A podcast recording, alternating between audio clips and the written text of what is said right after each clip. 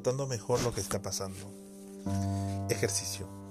Observe su alrededor en la habitación y encuentre seis cosas que contengan círculos. Una vez que tenga el círculo bien fijo en su mente, descubrirá que los círculos empiezan a saltarle desde todas las partes. El borde de una copa, el extremo de un lápiz, la cabeza visible de un tornillo, la tapa de un frasco. Es que cuando fija usted su atención para buscar algo, casi siempre lo encuentra. Sencillamente se necesita saber qué es lo que está buscando. Aquellas cosas que despierten su atención son las que determinan cómo es su mundo.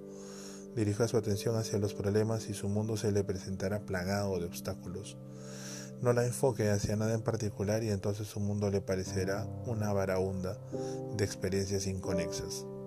Dirija la atención hacia las ideas creativas y el mundo que tendrá ante sí será un amplio terreno lleno de posibilidades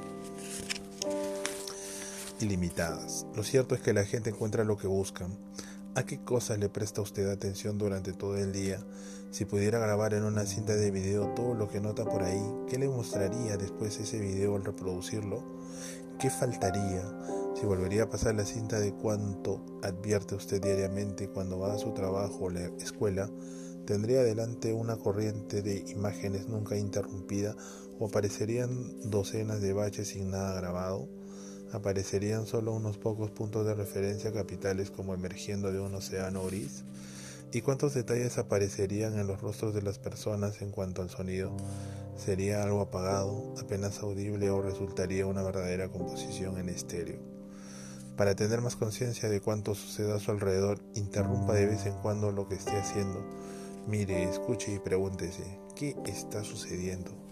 Consejo, observe más de cerca aquello que le es familiar.